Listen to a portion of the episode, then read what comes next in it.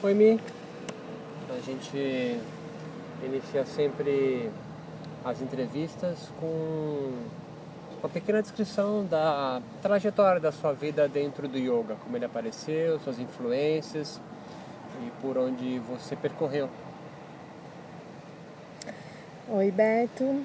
Namastê. É... Acho que agora, antes que eu estava meditando um pouquinho para para acalmar um pouquinho meu batimento cardíaco, para não falar muito. É, me veio à minha cabeça assim já de antemão pedir para que para que eu tenha mais inspiração, né, que as respostas venham mais do coração do que do que do meu ego, do meu intelecto e que as palavras sejam doces e alcance é, o coração do outro ao invés de simplesmente só um cérebro. É, a minha história com yoga, eu posso dizer que, eu, que começou através de um, de um anúncio de uma doença, de um neoplasma, um câncer. Mas antes de eu contar essa história, de eu resumir ela para ti, eu, eu pratiquei yoga quando eu estudei teatro, fiz uma, uma especialização em teatro em Nova York em 97, meus vinte e poucos anos. E lá uma, uma das disciplinas dentro do currículo mesmo, você optava por várias disciplinas, né, conforme a sua formação, se era mais musical, se era mais para um determinado autor ou outro, né, um perfil de atuação que você quisesse aprender, mas você também tinha lá, é, eu lembro que na época era Kundalini Yoga. Então, para o processo criativo do ator, a gente aprendia a se expressar, aprendia, enfim, tinha Kundalini Yoga, eu na época não tinha a mínima noção do que era, pratica, praticava a parte esotérica, a parte espiritualizada foi sempre muito forte em mim. Eu sou neta de índio, como você sabe. Então, assim, sempre tive bruxinhas no quarto e ferradura aqui e ali. Aí, daqui a pouco enjava de tudo, aí trocava por outras coisas, cheirinhos, velas. Sempre gostei muito disso, sem necessariamente ter feito nenhum curso, enfim. Era inato em mim, assim. Vovó me benzia com a ruda, cada vez que a mãe dizia mãe, atravessava o pátio lá de casa e dizia assim: mãe, é, dá uma benzidinha na Milene porque ela não está dormindo bem. Eu lembro que eu levantava minha camiseta assim, adorava que ela benzia com talco e com a rua da minha barriga e benzia o lado da minha cabeça, meu rosto. Então isso veio muito forte em mim, né? O meu xarope nunca, quase nunca foi comprado quando eu era pequena. A minha avó de Holanda fazia no fogão a lenha com com, a, com, com agrião, com mel, com mouse beer. Eu lembro que eu só sabia que era um líquido preto e depois eu fiquei sabendo que era uma cerveja no, no, no, naquele fogo além. Então isso tudo foi fez parte da minha construção como pessoa, né? Mas nessa época em Nova York, então, com Daline eu lembro que teve algum momento que eu tive um processo e é muito interessante hoje a gente sabe o que significa, né?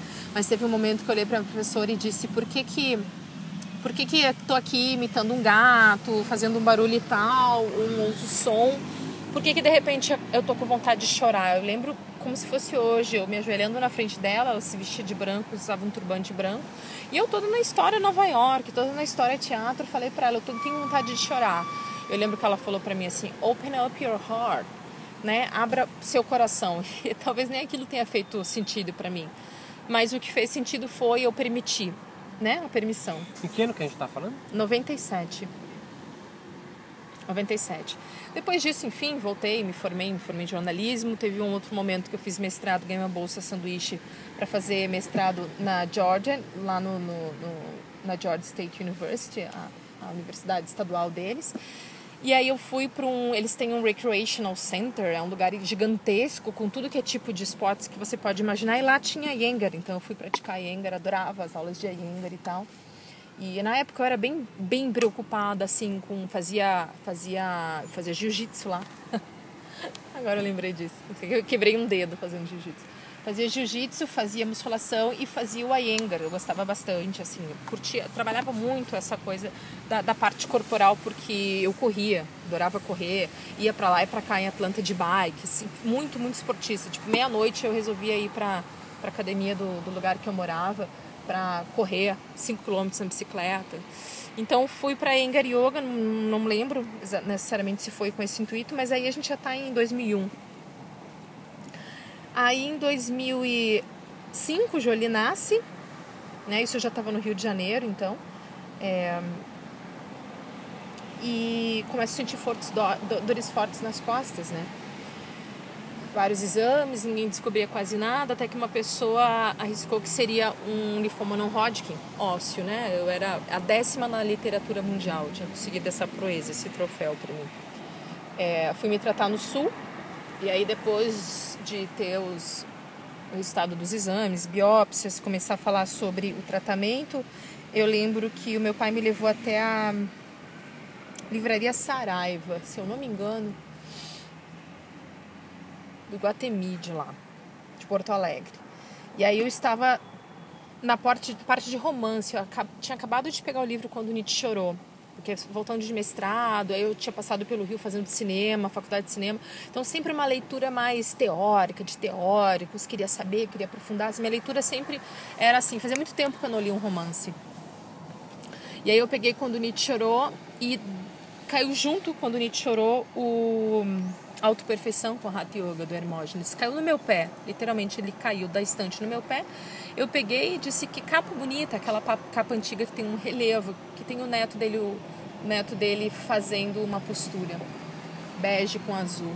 E eu li o prefácio, né? Dizia, entre outras frases e palavras, dizia: tenta, tenho certeza que você vai conseguir.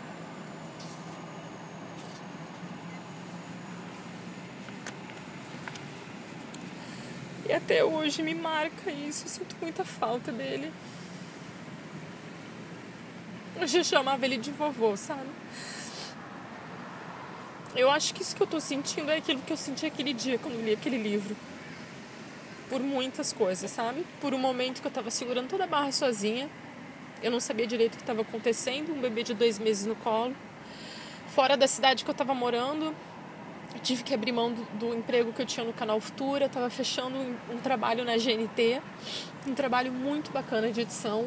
Era a área que eu trabalhava, que eu gostava, edição documental, assim, né? E aí, de repente, o universo me jogou lá no sul com o bebê, né? E você não pode fazer mais nada. Você não pode correr, você não pode mais. É...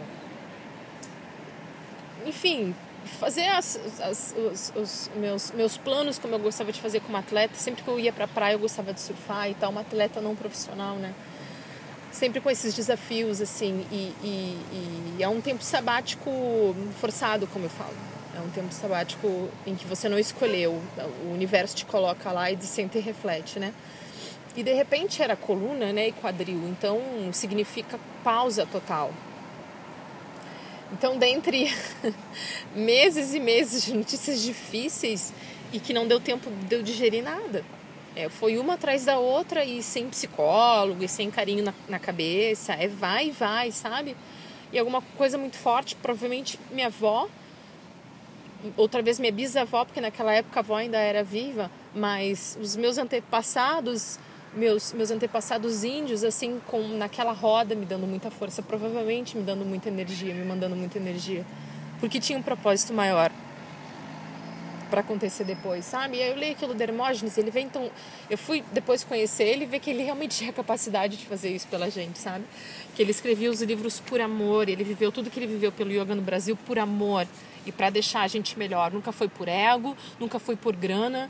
Depois eu fiquei sabendo que até a última casinha que ele morou ainda era para aluguel, porque ele dedicava todo, todo o dinheiro dele, todo o lucro do Instituto Hermógenes, todo o lucro dos livros, tudo para Santa Casa.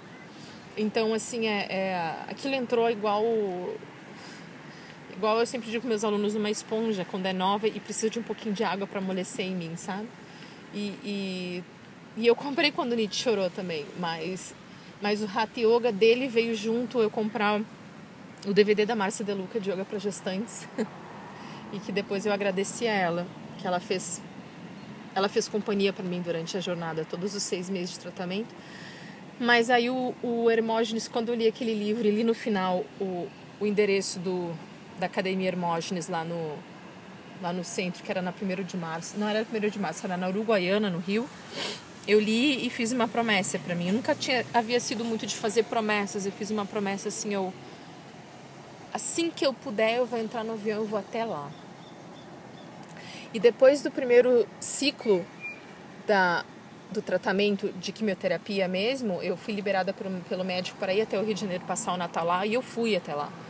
Já estava carequinha, já estava bem debilitada, assim, bem mais bem lenta, bem mais chapadinha, muito remédio, né? Mas eu quis ir até lá, eu lembro que eu cheguei lá, estava fechado. Era, era um, ali um, um, umas férias coletivas de Natal, Ano Novo, enfim, tinha, era, era quase um mês, eu acho, sem aula. E aí cresceu mais ainda meu desejo de vê-lo, né? Então eu terminei o, voltei para o sul, terminei tratamento. Abril de 2005, 2006, né? Jolie tinha feito um ano no sul. Eu voltei para o Rio e aí eu comecei a praticar yoga lá. Professor João Batista.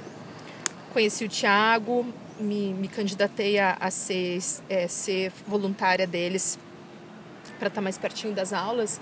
E aí foi aí que eu ajudei a fazer um. Fiz dentro do Facebook uma página para o professor Hermógenes, está lá até hoje.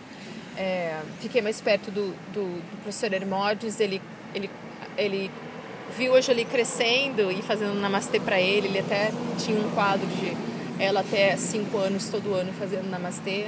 Então sempre que podia eu estava lá pertinho. E quando eu tive que ir embora do Rio, ele.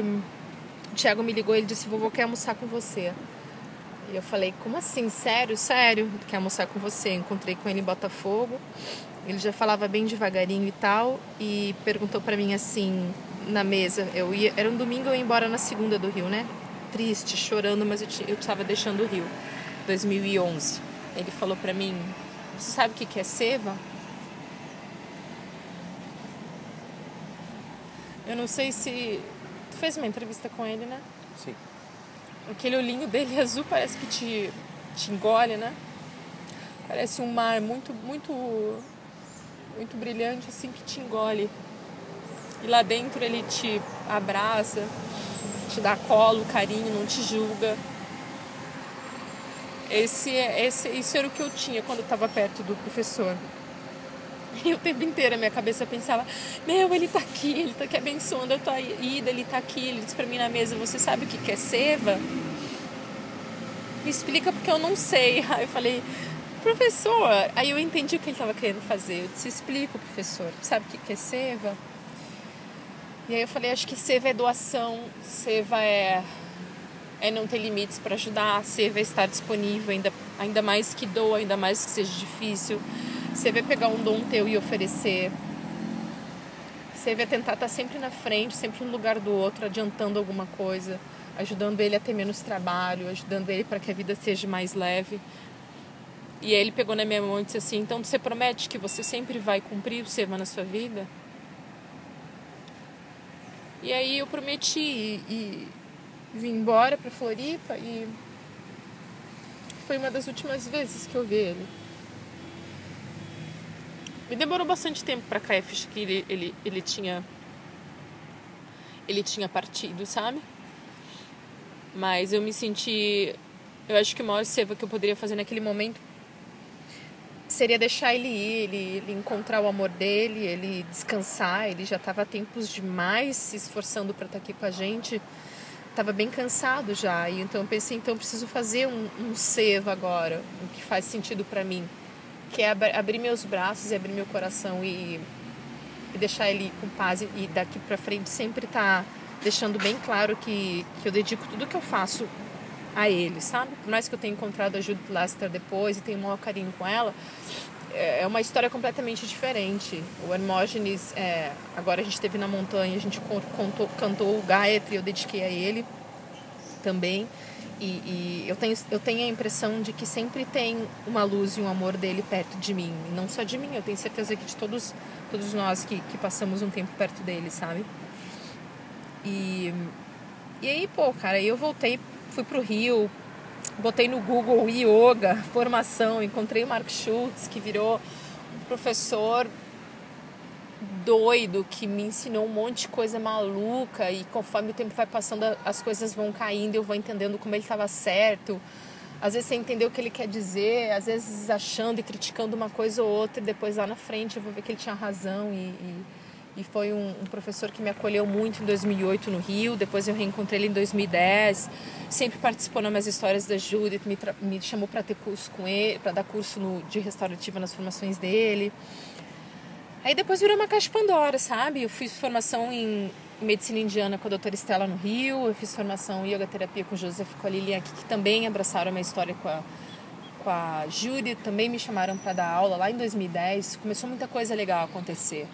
Aí eu, 2008 também, eu fui para os Estados Unidos, estudei com a Shiva Ray, estudei com a Judith. Aí depois disso eu comecei a filtrar, né, para onde eu vou.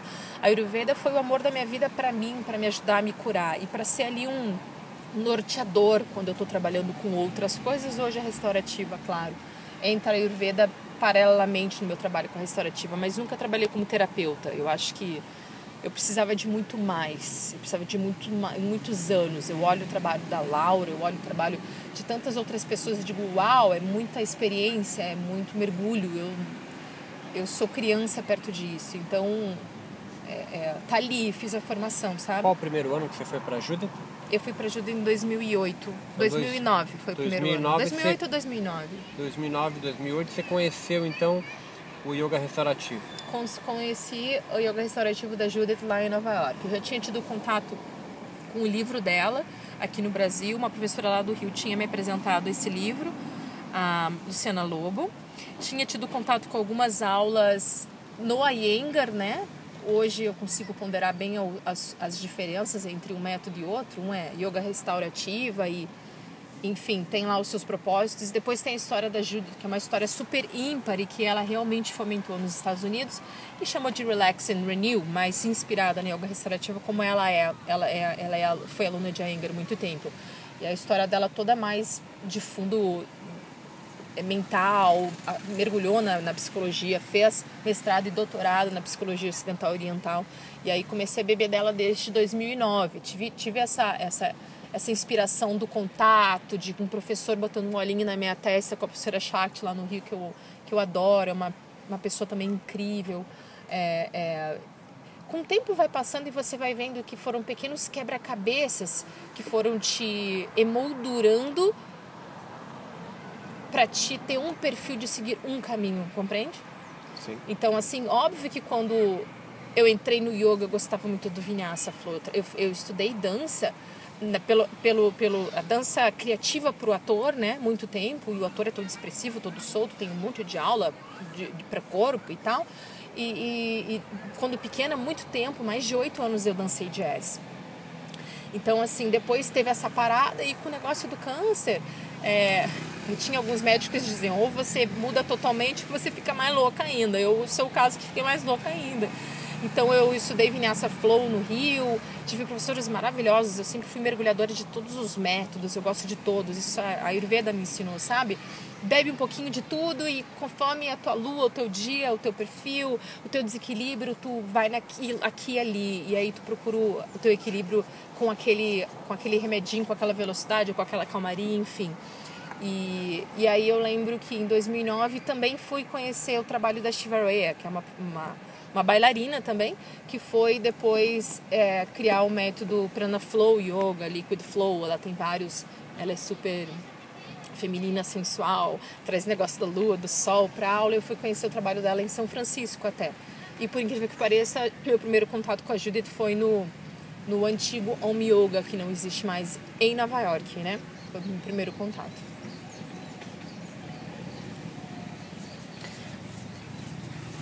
Para ficar claro, a gente pode dizer que existe o yoga restaurativa dentro do método Iyengar, da linhagem de Krishnamacharya, uhum. e a Judith sai da linhagem do Iyengar uhum. e cria então é, Relax and Renew, uhum. com influência do restaurativa de Iyengar posturas, uhum. Mas qual a diferença? E alinhamentos, né? Porque ajuda é fisioterapeuta também de formação, né? Não, é que as aulas do Aenga também tem uma carga, assim, de, entre aspas, fisioterapia, né? No sentido de alinhamento claro. muito preciso, né? Uhum. Mas qual a diferença, se você pudesse resumir em uma sentença ou em um parágrafo aqui, entre a yoga restaurativa de, do Iyengar e o Relaxing Renew, da Judith Laster? Hoje eu posso realmente me permitir com total consciência de que é duas coisas completamente diferentes. A pergunta é qual é a diferença? São várias diferenças, eu posso te, te pautar todas. Três. Várias, tá? É, existem etapas dentro do, do, do, método Relax and Renew. Primeira etapa, um relaxamento físico. Segunda etapa, um estado de Pratyahara. E terceira etapa, um estado de Ashunya. O Iyengar fica na primeira só. Isso não quer dizer ficar, ser maior ou menor. Ele tem outros objetivos que Relax and Renew não tem. Então, é, a gente está olhando numa linha horizontal, não é vertical. Tá comigo? Sim, então, claro. assim, não é um desmerece outro, são objetivos completamente diferentes. E nem saem de um ponto específico em comum. O que eles, eles têm em comum é que existe um copiar-colar das posturas físicas do Iyengar. A Judith pega e complementa com outras coisas, com os objetivos que ela tem. Entendeu? Então, assim, não é a restaurativa, as duas são yoga restaurativa, não, as duas têm o mesmo nome. As duas têm o mesmo nome. Mas o Iyengar chama de é, relaxing renew? Não, a Iyengar res... chama de yoga restaurativa ou posturas recuperadoras, restaurativas. E aí, conversando com alguns amigos professores de São Paulo, me deram essa observação e também estudando alguma coisa do Iyengar para fazer essa diferenciação, para ficar claro também para mim quando os alunos procuram, eu entendi que é, existe é, todo um esquema de posturas a ser dadas semanalmente, que é a última semana do mês. Então vem essa sequência de posturas restauradoras para dar uma reequilibrada, para dar uma. É, não sei se está certo o que eu vou falar, mas é o que vem na mente, para dar um tempo para esforço e a permanência que as posturas nas semanas anteriores fizer, deram para o teu corpo, entendeu? Pediram esse esforço todo, naquela última semana vai ser um pouco mais apaziguado. É como se eu, ó, coloco você para fazer permanência com muito peso na musculação, você que é educador físico, na última semana eu vou pegar mais leve para não te machucar. E qual foi a sacada da Judith? De, de, o que, que ela qual, qual, é a grande diferença? Assim, o que, que ela teve de sacada que mudou? A Judith é uma budista. Então, há muito tempo, ela traz o budismo colado com as histórias dela. Então, ela tem vários livros, ela é uma grande escritora, ela tem livros fortíssimos só sobre asana. Então, assim, ela estava dando aula em São Francisco, não sei se você sabe, a Judith foi uma das fundadoras do Yoga Journal. Então, assim, ela conta que estava na casa dela e resolveram abrir uma, uma revista. E essa revista foi uma das primeiras revistas do mundo em yoga, ou ao, pelo menos no Ocidente. E, e, e depois disso, olha quanto que imitamos, ou quanto que aprendemos, ou quanto que nos é, debruçamos sobre o que uma revista desse porte traz. Compreende quantas pessoas ela formou? Ela foi uma formadora de opinião forte. Né? Não só para os Estados Unidos, mas depois é tudo todos os outros países em que o yoga de lá respingou. Então, assim, ela foi uma das fundadoras dessa revista. Ela foi uma das fundadoras de um dos primeiros institutos Iyengar. Eu não sei dizer se do mundo, mas provavelmente dos Estados Unidos. Então ela assistia das antigas. A Judith tem 71 anos hoje. E há alguma contenda entre o Iyengar Yoga e o que a Judith fez com o método restaurativo, né? Com o método restaurativo, com a aula restaurativa do Iyengar? Os Iyengueiros é, vêm com bons olhos ou ou, ou, não gostam muito do que ela fez com essa mudança né, da, da do, do, do, método do mestre? Ah, eu não sei te dizer. Eu não sei, mas ela foi bem perseguida. Não sei por quem, mas é uma observação minha. E que hoje sinto bastante disso no Brasil. Então, assim, é... critico o que eu, não o que eu desconheço. Eu acho que se repetiu o que se repete comigo facilmente se repetiu lá, aconteceu lá também com ela porque eu acho que ela foi muito corajosa. Foi um dia ela estava dando aula de Iyengar para a turma dela de Iyengar, provavelmente na semana em que se aplicava yoga recuperativa para os alunos e faltou luz. Tá, essa é história que ela conta pra gente. Faltou luz e ela foi procurar vela e disse para todo mundo: "Olha, gente, eu preciso que vocês deitem para vocês não se baterem uns nos outros, ficarem preocupados. Deitem e me esperem, ou sentem e me esperem". E quando voltou a luz, então depois de determinado tempo que eu não lembro, não vem ao caso, ela viu que estava todo mundo muito acomodado com os materiais, quentinho, encolhidinho, desalinhado e completamente relaxados. E ela teve o que o americano fala de um eureka, né? A gente chama de insight, né? Uhum. E provavelmente estava num momento muito presente para ter dado ouvidos para aquele insight. Ela é mega pita e ainda de Iyengar. Então ela deve ter tido uma quebra ali, já devia estar super trabalhando mais a amorosidade, compaixão através do budismo e tal. E ela disse: peraí, tem alguma coisa acontecendo aqui. Os meus alunos estavam cansados, eles estão desmaiados no chão. Claro que não estavam desmaiados. Que ano é isso?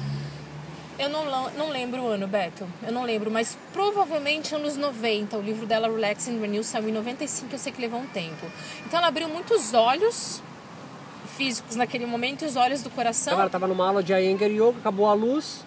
De restaurativa do Iyengar no final. Restaurativa. Entendeu? Com blocos, usando blocos. Sim. As posturas têm um alerta é, é, músculo, de músculos esqueléticos, sim entendeu? A gente não usa pezinho para lá e para cá, não, não tem trabalho de um conforto demasiado, mas estava todo mundo muito acolhido, muito enroladinho, sem o uso dos próprios mais como, comanda, como mandava o figurino, compreende? Com as regras e tal. E ela disse: tem alguma coisa acontecendo aqui. As mantas estão desdobradas, os materiais estão de lado, o bolso está no meio das pernas, as pessoas estão abraçando. Eu ensinei isso. Foi instintivo. Foi instintivo, mas ela não verbalizou isso. Ela pensou: peraí, Deixa eu deixar eles aqui entender o que está acontecendo. E aí ela começou, provavelmente, claro, unindo todo o saber dela da fisioterapia. Provavelmente ela passou por estudos em relaxamento com a fisioterapia. E aí, não sei se ela já estava, acredito que já estava fazendo mestrado. E mestrado em psicologia ocidental oriental. Então, claro, você estava fazendo em psicologia, é ali um instante em que começa provavelmente fechar o quebra-cabeça para ela, no momento que uma prática começa a, a, a penetrar mais você é, é, em outras áreas, num corpo mental, por exemplo, em que de outra forma mais física, mais em alerta, mais ativa, não penetrava. Aí você pode me falar, ah, mas e a concentração? A, a, a todas as aulas de Engar que eu tive, a gente, tive, a gente conversa o tempo inteiro. A gente conversa, a gente alinha, a gente olha para uma mão, a gente olha para um pé, a gente reorganiza. Tem uma super, um, uma super ativação muscular o tempo inteiro, entendeu? É, é, é, é, vai muito além. Aquelas pessoas estavam soltas, é, não estavam em alerta. Tanto que o segundo estágio da restaurativa é para errar, é a abstenção dos sentidos. Provavelmente ela chamou uma vez e ninguém veio. Não, não tinha gente dormindo. Esse que é o segundo estágio que todo mundo pergunta. E não está dormindo, é, a restaurativa, a restaurativa Relax and Renew, ela leva você ao segundo, ao primeiro estágio do sono. Apenas. Você ouve tudo, mas não dá significado. Você não enxerga porque você está com os olhos fechados. Naquele momento a luz tinha apagado. Então, assim, na restaurativa que a Judith trabalha, que eu trabalho também, não é só fechar os olhos e botar um eye em cima. A gente nem trabalha com eye pillow, mas existe por quê no olho? A gente existe uma manipulação do sistema nervoso autônomo durante o dia para que o seu organismo ache, encontre respostas para achar que está chegando o final do dia e que ele precisa colocar você para adormecer, diminuir a secreção de hormônios do estresse em você. Compreende? Então, não te esquece que faltou luz. Não, eles estavam de olhos fechados quando ela voltou. Havia faltado luz. Porque eu já fiz restaurativa do Iyengar com os olhos fechados. E é dia. E eu não entro no segundo estágio do Relax and Renewal, do método restaurativo, que é o que a gente trabalha agora no Brasil. Compreende? Então a Judith vem trazer Jacobson, a Judith vem trazer essa parafernália maravilhosa e gigantesca que é o trabalho do Herbert Benson que é incrível, que antes dele tantos outros falando sobre relaxamento, repercussões psicofísicas do relaxamento, é o como que o estresse é, é, é deletério trabalha em você, até onde é adaptativo, como que é na nossa sociedade, nervos de aço, como fala o, o Jacobson. Então, assim, tudo isso começa a, a, a pipocar através da Judith. Eu começo a ler todas as, essas bibliografias, essas referências que ela traz e mergulho muito mais aqui pra gente. Vou fuçar também na antropologia, trago você trabalhando, trabalhando todo o olhar da nossa sociedade, por que, que descansa, por que, que não descansa, qual o olhar, o preconceito em relação a isso. É, quando a gente começa já a falar num estado de pratyahara, sem entrar no aspecto social da restaurativa, já não é a Iyengar há muito tempo. A gente pode dizer que a principal postura asana trabalhado por esse, é, essa adaptação do restaurativa do Aenga, né, que aqui no Brasil a gente chama de yoga restaurativa mesmo, é, é o Shavasana? Repete para mim, por favor. A gente pode afirmar que a principal postura trabalhada pelo yoga restaurativo aqui no Brasil, né, no qual você representa o trabalho da Judith Laster, é o Shavasana?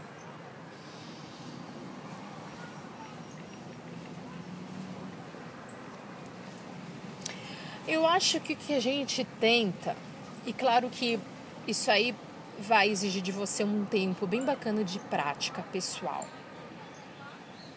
É, porque a restaurativa, tanto a que a Judith ensina, e eu sou muito mais chata, meus alunos sabem quanto a isso, ela não é para ser compreendida intelectualmente, é perda de tempo. A quebra dela já é que é para ela ser compreendida a nível de experiência corpórea, nível de experiência de introspecção, de reflexão, de um estado alternativo de consciência. E aí, Roberto, é em qualquer momento que você para. A postura, ela é o seu veículo. Independente de ser o Shavasana, independente de ser a torção, independente de ser o Suptabada Konasana, independente de qual postura é. Ela é só um veículo para que você alcance e se reconheça naquele espaço em que não há nada a fazer, nenhum lugar para ir. Existem mudanças gigantescas acontecendo em você a nível físico, mental e espiritual quando você para. E não é parar e claro que eu falo aqui pra gente na entrevista, mas isso é, é um conteúdo até que você coloca nos cursos. Não é parar e assistir TV, não é parar e tomar um chopp, não é parar, não é essa ilusão em que a gente vive que significa pausa. É parar e sentar nesse banco de praça como a gente está e fechar os olhos e sentir a respiração.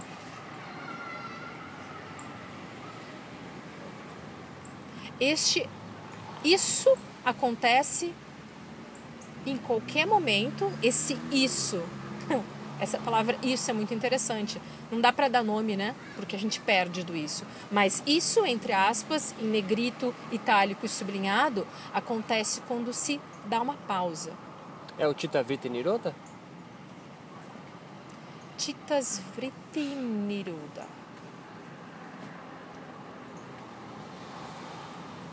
Traduz Titas Vriti Niroda. A diminuição voluntária das modificações da mente ou da consciência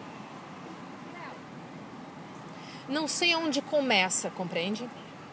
Porque do, da, da onde vem os meus estudos, é, uma resposta fisiológica pode dar como consequência a diminuição das suas ondas mentais. Ou as suas ondas mentais podem fazer com que aconteçam outras respostas fisiológicas em você. É como se ou tudo acontece ao mesmo tempo. Então, assim, eu não sou uma profunda conhecedora dos Yoga Sutras, tá? O meu foco é em outra área, eu respeito muito. E não acho que eu preciso saber tudo, tudo, porque o meu discurso não vem a partir dele. Mas para a gente saber se é Titas Vritti Niroda, eu te pergunto o que é yoga antes disso. O que é yoga? O que é a yoga que faz com que a tua mente diminui então essas ondas ou esses vrites. O ou que essa... é yoga então? Então, mas, mas não é retórico. É, se você disser para mim, é, pode ser a restaurativa que você trabalha, pode ser essa sua visão. Na minha visão da medicina mente-corpo, qualquer postura da yoga restaurativa vai te levar a um estado em que vai diminuir, diminuir a sua agitação mental. Porque meu olhar é do, do, do da, da medicina mente-corpo é como uma, é uma resposta. Se você disser, não sei qual, qual outra pergunta você pode ter, Mila, é desse yoga espiritualizado. Aí eu posso te dizer assim, Roberto, e até uma questão que eu coloquei e que vai estar no meu próximo livro. Eu não acredito que, será, que seria na ausência de um agente estressor ou com a resiliência que tem se falado muito que você diminui o seu estresse crônico. Mas seria com o sentimento de proteção. Então, se o yoga que você está praticando, este é a minha viagem, tá? É a minha trip. Se a yoga que você está praticando, ela lhe oferece essa proteção, como professor da aula, o lugar que você dá aula, se é intimidadora a aula ou não, se a aula não está lhe machucando, se ela lhe traz insights, se existe diálogo após a aula, se ela é um ritual bonito, se ela lhe envolve mais com o mundo, com a política, com as pessoas à sua volta, se ela lhe faz tratar melhor os seus familiares, ter compaixão pelas pessoas que você não conhece, dar espaço às pessoas no trânsito, se silenciar mais, saber pedir perdão. Se tem essa repercussão toda, yes, eu acredito em Yoga Stita Vritti Niroda. Se ela é um yoga que separa, yoga crítico, yoga que a pessoa acha que ela é melhor que os outros porque está praticando, um yoga que é tititi mimimi, é, precisa de roupa, precisa de status, precisa de aparecer aqui e ali. Se é uma yoga que a pessoa na sala é uma, é uma fora é outra. Dentro do curso com os alunos é um, fora é outro. Se ela é um. cria uma situação estranha de estranhamento, qualquer um que seja desses todos que eu falei, se ela faz você ficar muito submerso dentro de você mesmo, ao ponto de você não prestar atenção no que está acontecendo fora, esquecer o aniversário de um amigo, ter sempre desculpas para não visitar a família porque eles incomodam e você está aqui num lugar muito. Eu acho que daí não. Você acha que o yoga consegue fazer com que o seu praticante perceba isso tudo? Porque a descrição que você fez agora, uhum. Eu, de forma geral, preciso do outro para perceber. A minha pergunta reside na seguinte questão: você não acha que o yoga tem muito professor e pouco mestre?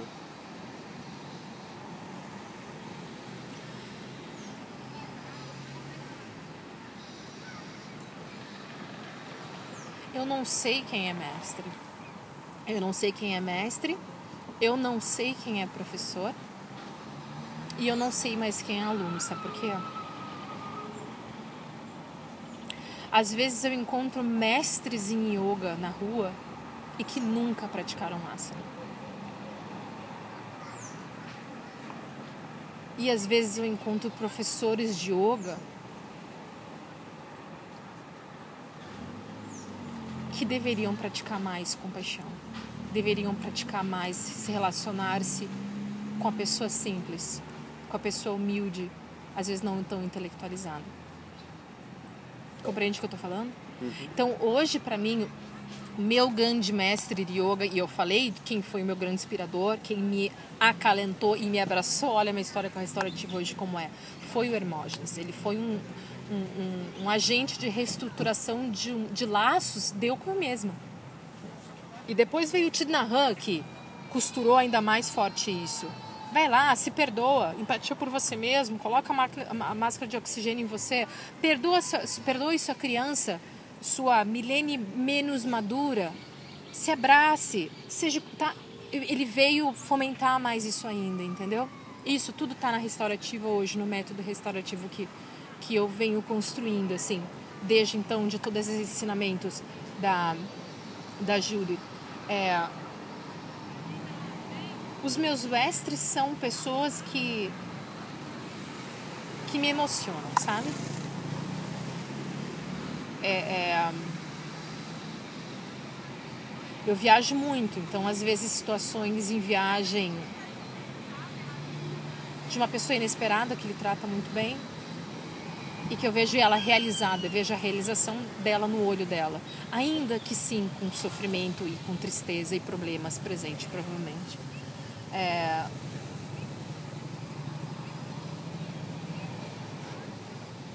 Eu acho, eu acho que é isso. De certa forma, eu não sei responder. Eu não sei se era a resposta que tu queria. Eu não sei responder a tua pergunta, porque para mim o mestre tem outra conotação. Ele não é, ele não vem com pins de quantos anos de prática de asanas ele tem ou de quantos cursos ele fez, sabe? Agora na formação na montanha eu estava falando para as minhas meninas lá no final e foi de coração mesmo. Não, não... Sabe que eu sou muito maluca, não ando com caderninho, né? E, e, e foi de inspiração, eu falei para elas, é, dane-se as minhas 11 estadas com a Judith Laster. Esse ano são três, estudando módulos super profundos em estudo de é, pausas, é, como esse módulo em março foi de Rest and Silence, é, descanso e silêncio, agora é pausa e estabilidade, agora em junho, em outubro tem um outro módulo, módulos de estudos muito profundos, a gente continua remexendo na gente, mas trocando muito como professores ali antigos dela, né, professores que têm acompanhado ela um tempo com, com a história do Relax and Renew e outros cursos dela, mas é, eu falei para os alunos, esquece os meus anos com a Judith, esquece agora todo o meu estudo em Boston, não é isso que interessa. É, se eu não conseguir passar amor para você, presença e tesão pelo que eu estou fazendo, joga fora o certificado que eu estou dando. se eu não conseguir te inspirar para que você não pare, para que você acredite na prática, acredite em você e no final disso tudo exista compaixão, permeando e colando tudo isso, exista a empatia, que é outra história que eu amo, que eu acho que tem tudo a ver com a medicina mente-corpo. A compaixão tem tudo a ver com a medicina mente-corpo, o acolhimento, a afetividade tem tudo a ver, tem tudo a ver com se sentir-se protegido. E aí você começa a querer brigar e fugir menos. É, se não tiver isso que é transparente, Beto, que não dá para comprar ali na, na, esquina ou fazer um curso rapidinho de fim de semana, se você não tiver isso e que pode ser acessado em você porque é inato, não, não tem sentido nada mais. Entende? Você fala bastante de ciência. Você acha que foi importante uh, um entrelaçamento é, do yoga e os yogis com a ciência ocidental, sobretudo a biomédica? Sim.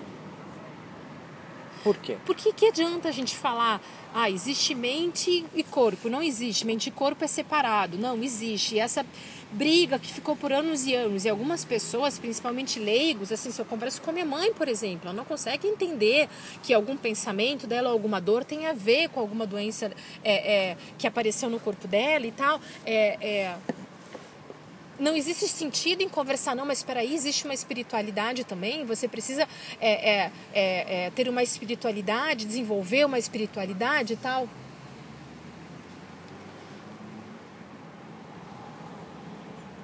Intersomos, eu aprendi com o Tito Nahan.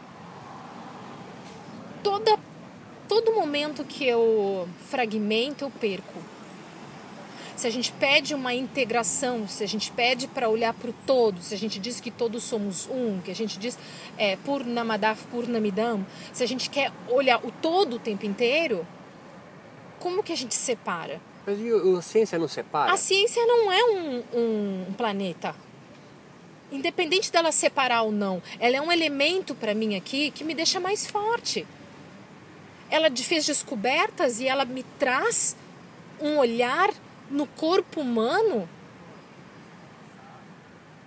que um outro saber, um outro elemento não me traz. Então ela é importante. Se tira ela, fica faltando. É isso que eu quero dizer. Deixa eu só terminar o meu, meu raciocínio. Então, assim, o que eu aprendo com a ordem em terceira, eu trago para essa resposta para você também.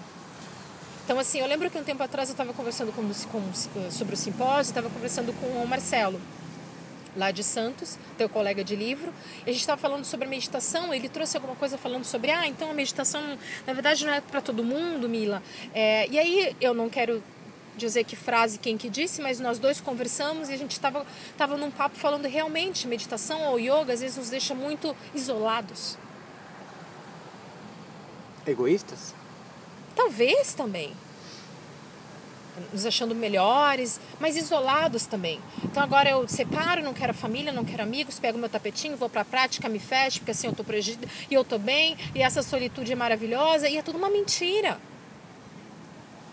Tá aí o Iyengar, te atira no mundo, te relaciona com as pessoas, te, te relaciona com o meio. E ele vai falar muito mais do que você é, do que qualquer outra coisa. A meditação, penso eu, pela minha prática, ela vem te demonstrar o que está escondido principalmente.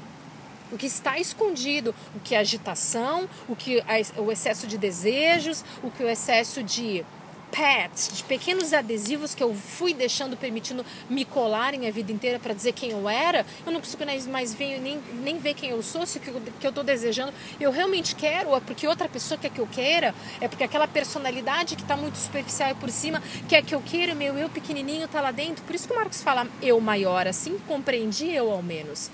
Onde está este eu maior? Dá espaço para ele. E eu não vou conseguir sendo é, fragmentando isso que eu quero dizer para ti. Só psicologia é boa, antropologia não. Aí só Freud é bom, faz sentido, ciência, eu deixo ela longe. Não, só a ciência. Cada vez que a gente faz isso, a gente enruga a testa, saca? A gente começa a estudar só aquilo para ficar bom só numa coisa. Eu quero ficar muito bom e eu quero ser um livre docente só nisso. Meu Deus, quanto a gente perde Aí você tem um desejo infinito de viver 400, 500 anos, que para cada 100 você seja livre docente numa coisa. Você sabe muito, muito, muito sobre uma coisa só. E o resto tudo, o resto tudo você perde de experimentar. Eu gosto da criança e eu gosto dos meus animais, dos meus cachorrinhos, porque não tem tempo ruim. Tá chovendo, deixa eu ver o que tem na chuva. Tem sol, deixa eu ver o que tem no sol. Olha, tem um bichinho ali, deixa, deixa eu ver o que, que é esse bichinho. Sabe? Olha, comida, eu provo, não gosto, gosto. Os animais são assim também. A curiosidade, eu acho ela extremamente libertadora. Ela expande, ela arregaça os teus horizontes. É muito bonito ver uma pessoa em que ela, uma pessoa que que não se rotula. Eu sei só sobre isso, eu falo só sobre isso, eu penso só sobre isso. Às vezes são as pessoas que mais brigam, as pessoas que brigam às vezes com amigos porque o outro amigo pensa diferente. Que talvez criam, criam, acabam criando guerras, não sei se eu estou viajando muito, muito partidárias. E aí eu, eu só excluo, nunca tem lugar para o outro. E nesse momento eu vejo a ciência como um elemento. É rica, a ciência é riquíssima a ciência é riquíssima. Você pode, eu até falei para você hoje, eu quero fazer uma, uma pós-graduação em neuropsicologia. Eu sei que eu vou ter que estudar pra caramba. Para você entender mais o yoga? Para eu entender mais de mim. O Vedanta, o Yoga Sutra, o Hatha Yoga Pradipika, o Geranda, o Shiva Sanhita não são, não são é, somente eles necessários para se compreender o yoga? Aonde e para quem? Para você? Para mim hoje eu li alguma coisa de Granda Sanhita, quase tudo. Eu estudei bastante Yoga Sutras, mas não ao ponto de ser um professor de Yoga Sutras. Eu tenho muito respeito pelas pessoas nos seus devidos lugares, sabe? Então assim, eu tive mestres, professores maravilhosos e eu acho que só eles sabem fazer aquilo. Hatha Yoga Pratipika também estudei ainda mais quando eu comecei a entrar no universo da restaurativa. E foram livros que me serviram muito para minha prática para minha autoprática. Mas são livros, Roberto, que não é estar certo ou não. Percebe você e quem está escutando agora. Eu estou falando para milênio que serve. Para milênio são livros que são difíceis a prática para mim. Hoje, para mim, a prática é difícil, no sentido de algumas limpezas, por exemplo, como que ensina você a fazer um tipo de limpeza, outras práticas muito difíceis. Eu não posso mais correr por causa da minha coluna, então acabou o yoga para mim? Entendeu? Eu ressignifiquei para mim, com todo o amor, o cuidado, a responsabilidade e a humildade em dizer: Você me permite, yoga? Você me permite que eu te pratique você assim? Pratique você estando presente com os meus alunos, pratique você tendo amor pela minha família, as pessoas à minha volta, tentando servir a elas. Você me permite indo para mais uma graduação porque eu quero dar isto para o mundo, um pouquinho que eu tive durante o tratamento da minha doença? Para que outras pessoas se beneficiem com isso também. Você permite que eu nomeie a você um estado de yoga, um estado que eu esteja contente, no sentido de contentamento? Você me permite? E eu ouço agora um milhão de gritos na minha cabeça de pessoas do meu lado e pessoas não. E tá tudo bem, tá tudo certo, saca? Eu não vou brigar com quem acha que tá errado e não vou passar a mão e agradecer e fazer uma turminha com quem acha que tá certo. Não me interessa a mim isso. Você entende? Então os livros passaram para mim como pilares, eles foram pilares. Mas eu não estacionei e não amarrei a minha corda nesse pilar, eu quero mais. Quando eu fui entender um pouco da ciência, eu não sou pesquisadora, eu sou metida, eu fui para Benson e comecei a mergulhar e amar essas pessoas e dizer, gente, que pessoas fofas. Eles não são egóicos, eles não são metidos, eles são fofos. Eles são cabeçudos num, num, num lugar como Harvard, como Centro Médico de Harvard, como Hospital Geral de Massachusetts, como Instituto Mente Corpo, pessoas muito gabaritadas, cheias de pins, não tem mais onde botar pins. Eles tiraram esse casaco e disseram: Eu abraço dizer que tem amor, eu abraço dizer que tem espiritualidade, eu abraço dizer que quando reza você fica, você se cura.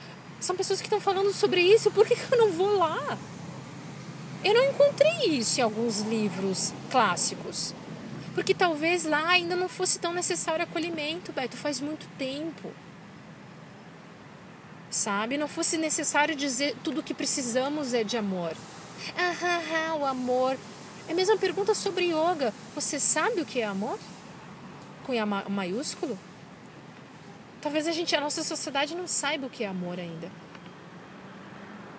O yoga ensina o amor? Essa é uma preocupação do yoga? Não Ensinar sei, o amor? Eu não sei. Não, não sei. Não sei. Até onde eu fui, eu posso procurar similaridades, mas não vi essa palavra. Eu vi essa palavra muito presente no budismo, tá? No yoga, eu vi muito mais presente a palavra liberdade. Eu vi muito mais presente a palavra autoconhecimento. Talvez seja o amor por você mesmo.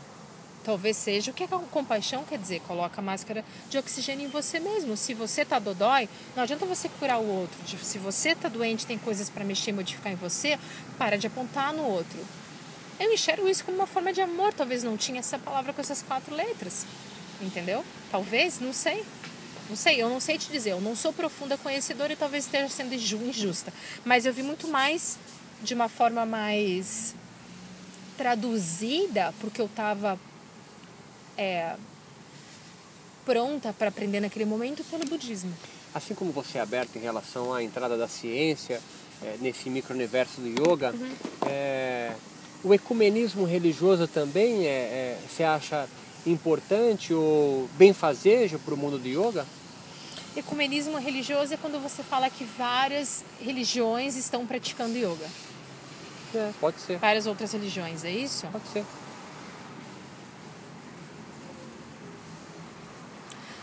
Eu acho que existem dois universos, três universos aí. Um universo que se incomoda profundamente, que é o do praticante religioso, que não gosta das nossas deidades, que não quer achar que é uma religião e, portanto, não iria ali. E eu acho que a gente maquia o yoga para ele, ele ser aceito. Existe a parcela das pessoas que maquiam ele para ser aceito. E existem as parcelas das pessoas que dizem: não, eu não vou maquiar. O yoga é isso, com essas deidades. Não é uma religião, ou é uma religião, é uma filosofia ou não é, mas vai mexer com você, talvez com alguns princípios que vêm da sua religião. Eu acho que são três grupos grandes. Eu não gosto da maquiagem, Roberto. Eu não gosto da maquiagem. É, é, eu levo Ganesha para meu curso de restaurativa. E, e ele tá deitadinho de lado.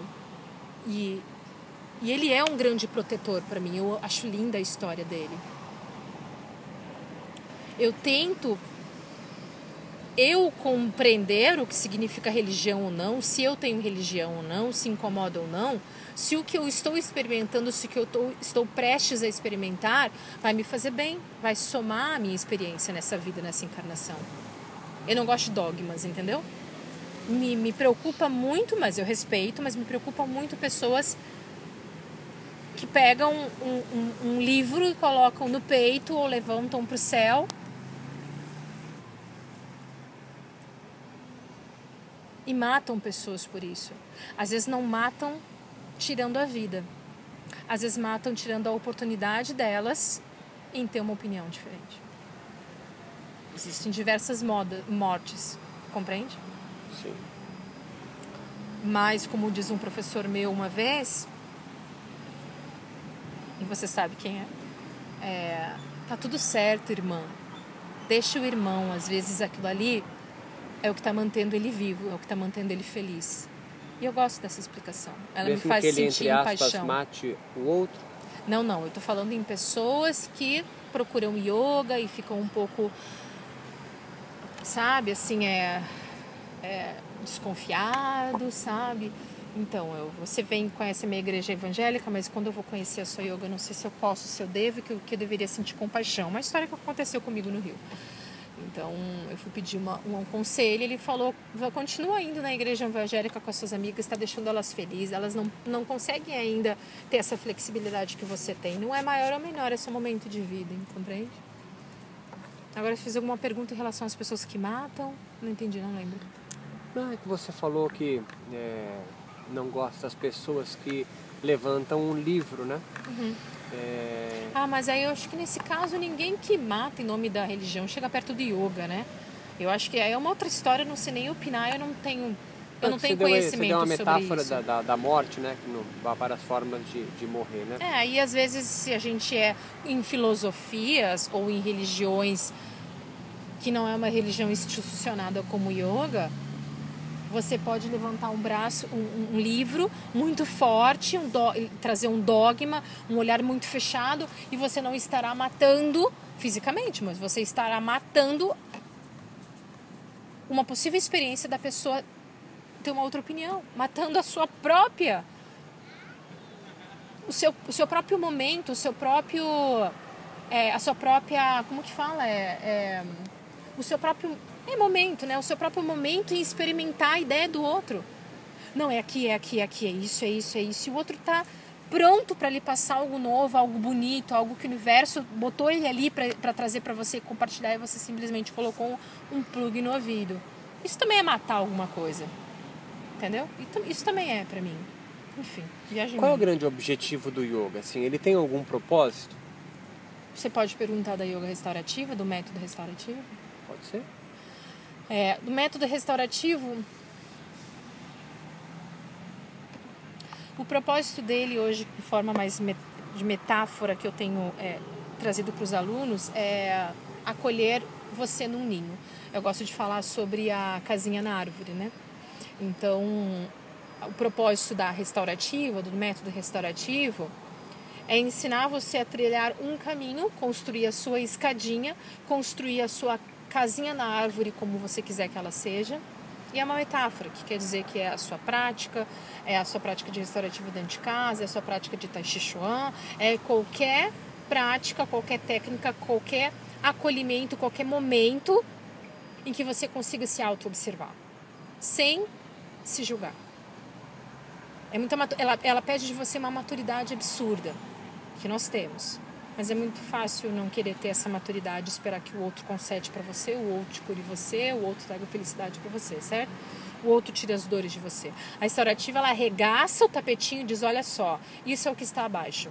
Isso é o que aos três anos colou em você, aos oito você escutou e não gostou, mas ficou, aos doze você mesmo escolheu tomar partido, isso foi o mal que você fez aos 15 aos 17, isso foi uma coisinha nada a ver que aconteceu, isso foi uma coisa que você mesmo escolheu, um caminho na sua vida bacana aconteceu aos 25 e que hoje você não está feliz. Você escondeu isso com esse excesso de exteriorização, de agitação, de coisas a fazer, de movimento.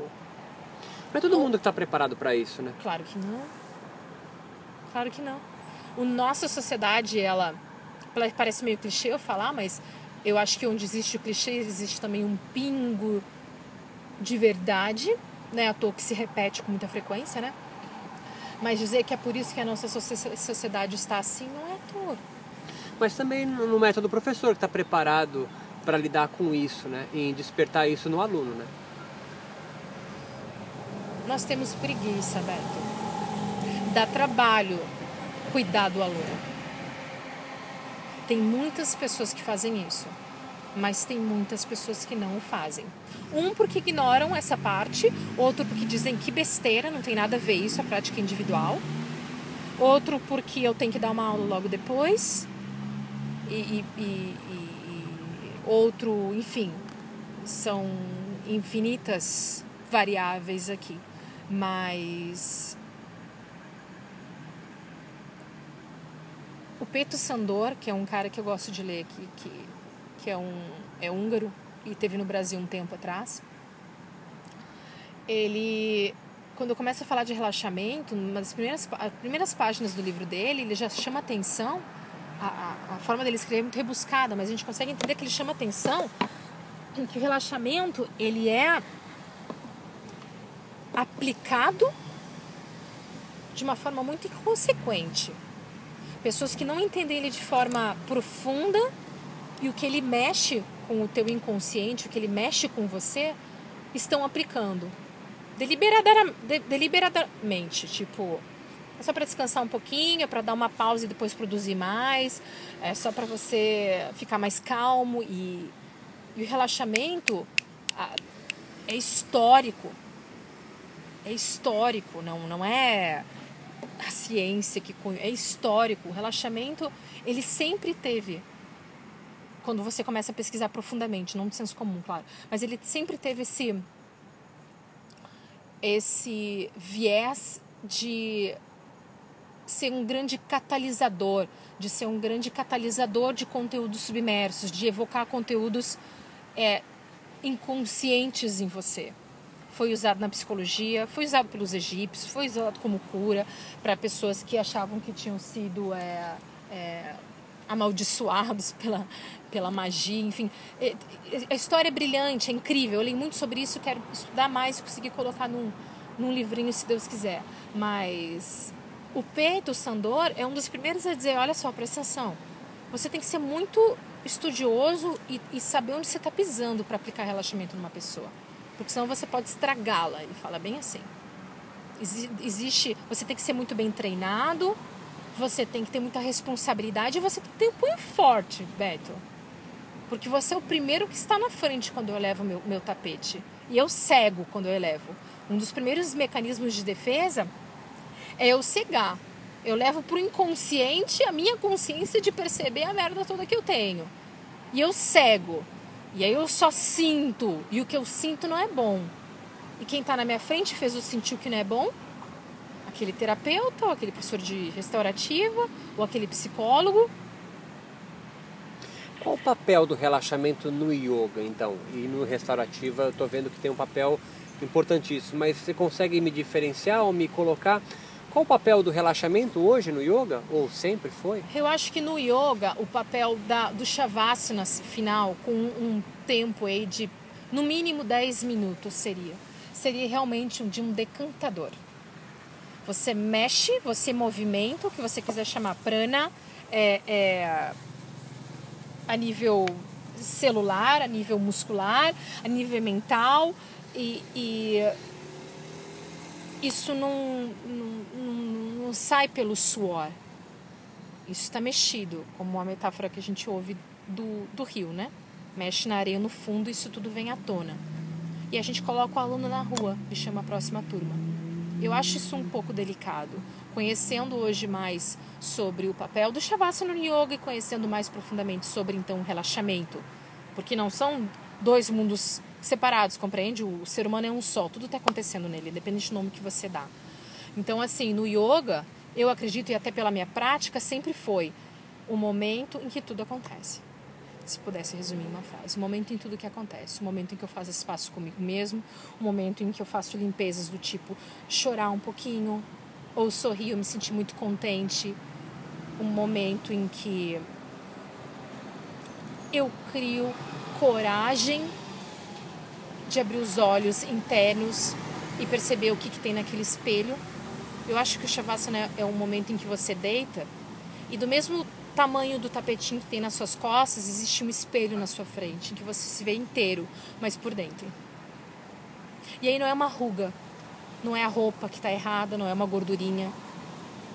É tudo o que fez da minha vida um conjunto de vários sintomas.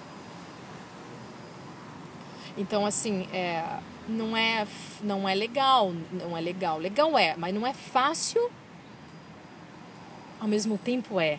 Mas nós não fomos instruídos e educados e preparados para isso, sabe o que eu quero dizer? As crianças que estão reencarnando, as, as almas mais antigas se preparam e passam por isso facilmente. Mas quando a gente está ainda num processo de muito aprendizado, isso parece insano. Se eu posso o tempo inteiro estar num movimento e, fui, e aprendi, existem escolas, teorias, existe, é, um, um, um, existe um fomento para que eu seja produtivo, para que eu seja agitado, que eu saia de uma coisa e faça outra, que legal seja fazer bastantes coisas. E se eu tenho toda essa energia que vem do meu lado, por que, que eu vou lá nadar o oposto? é para corajosos, sim. O yoga também é para corajosos, não é só restaurativa.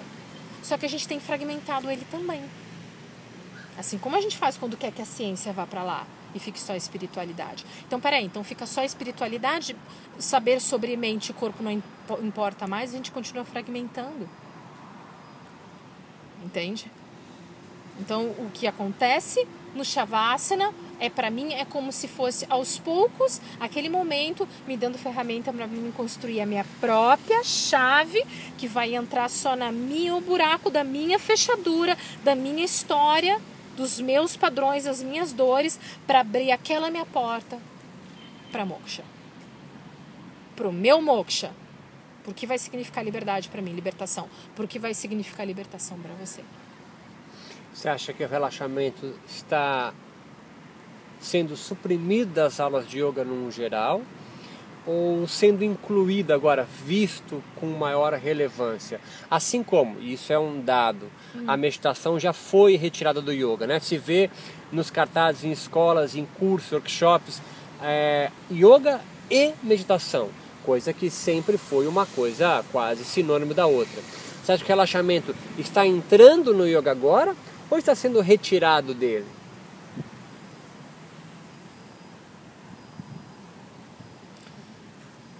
Muito difícil conseguir dar uma opinião sobre o que eu agora não quero conhecer mais, que era uma visão bem senso comum do relaxamento, tá?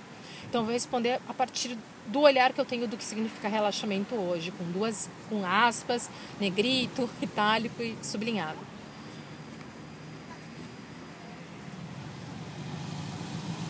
Eu acho que sim, que nós estamos começando de às vezes nariz meio entorto, meio desconhecendo, mas porque o aluno pede, ou por porque hoje nas escolas está, está se levando um pouquinho mais de luz e de importância ao Shavasana, essa postura final, e que para mim é o início de tudo, até então é preparação.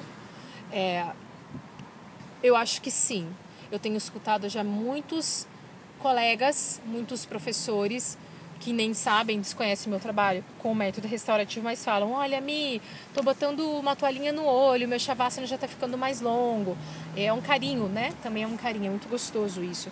E pessoas que talvez que eu desconheço e que sempre trabalharam um shavasana longo, mas como eu te falei, eu pipoquei muito não 100% do que existe no yoga no Brasil, nem 5% talvez. Mas daquele meu micro, aquela população, eu tirei uma amostra. Aquela minha amostra, 0% fazia 15 minutos de Shavasana e 100% fazia 2 minutos. Eu sou aluna também, eu fiz a prática, ninguém pode dizer que eu estou falando, estou mentindo, é da minha prática, não é do que eu ouvi falar. 2%, tanto que foi muito curioso para mim quando eu comecei a pesquisar sobre ele. O próprio Iyengar, quando eu comecei a pesquisar sobre o Shavasana no Geranda Samhita, quando eu comecei a pesquisar no Shavasana com o olhar da biologia do relaxamento, eu comecei a pensar: o que, que a gente está fazendo, meu?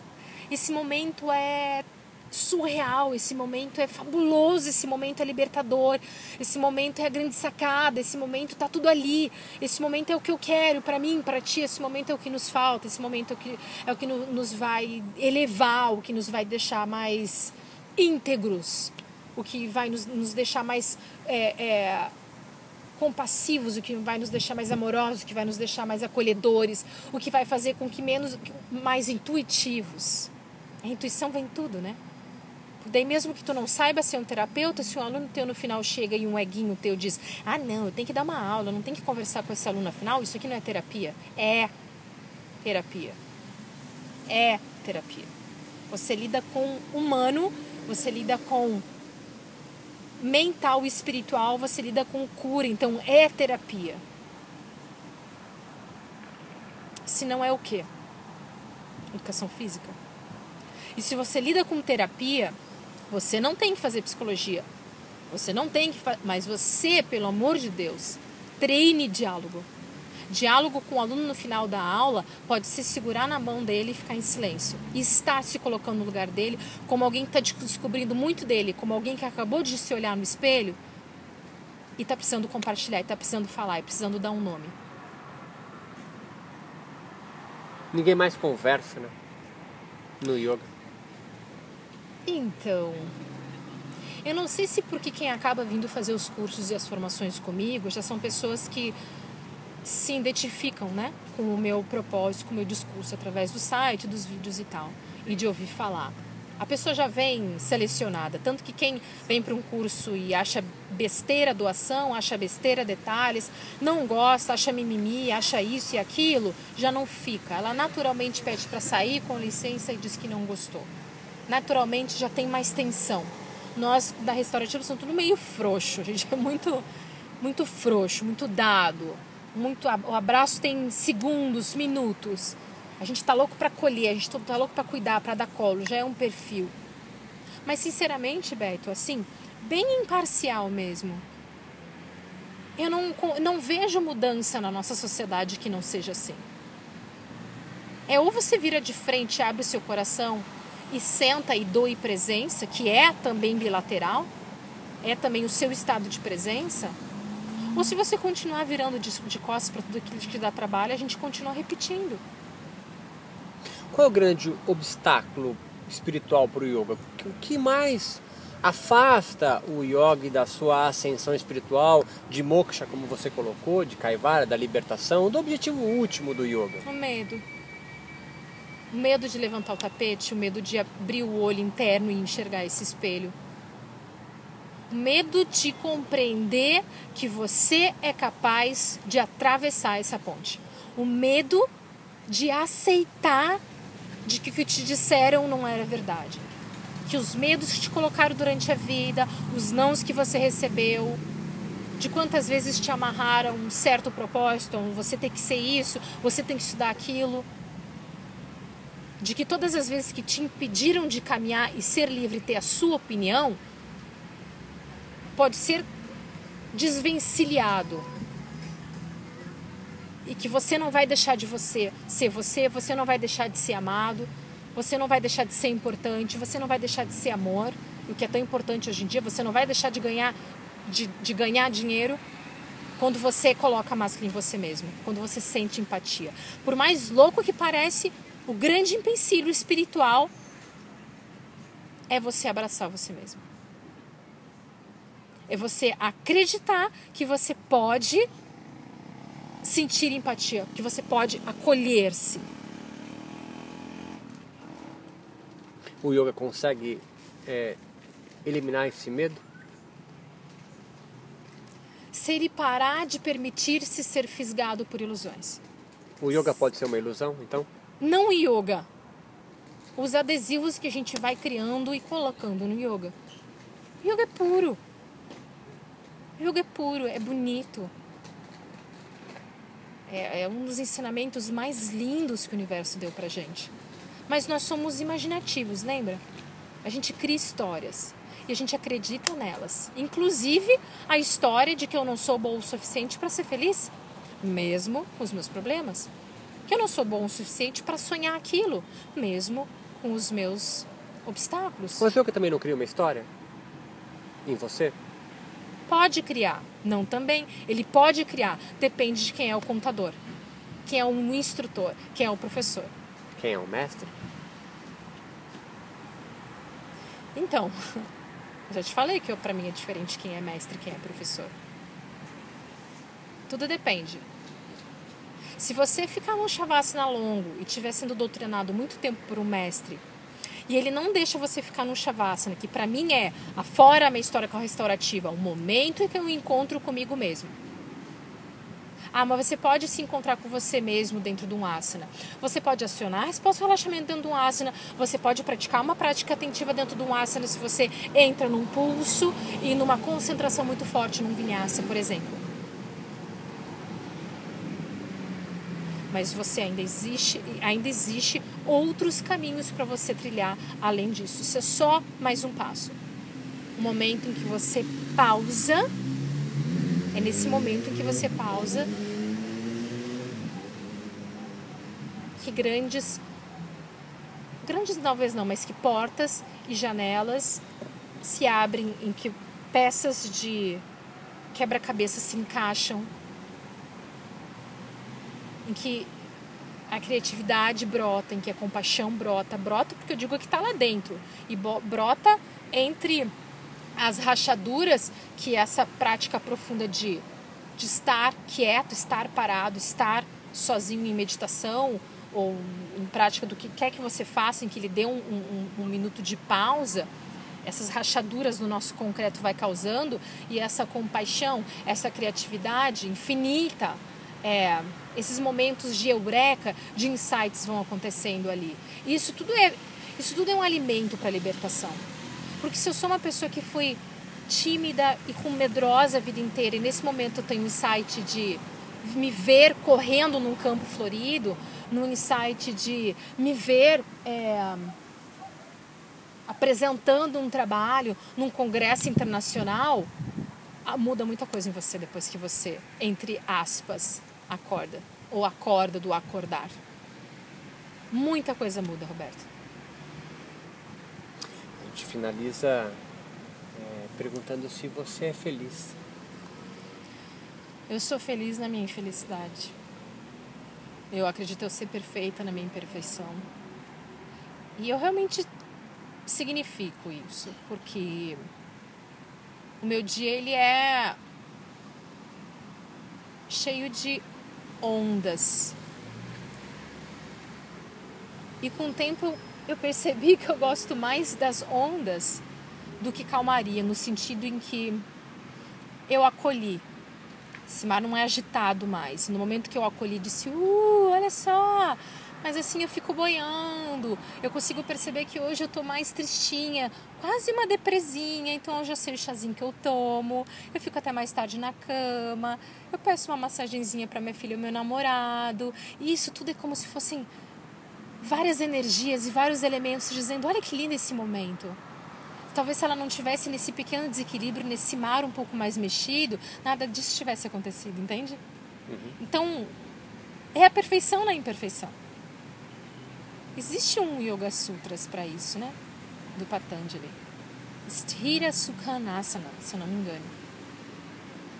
E eu acho que esse é um esse é um objetivo do yoga, talvez, mas, mas eu posso falar da restaurativa. É só para a gente relembrar de que está tudo certo. De que o que você vê pode ser transformado, pode ser modificado. E tem muitas coisas que você vê nesse espelho que você quer fechar os olhos e são maravilhosas. Só que ninguém te disse isso.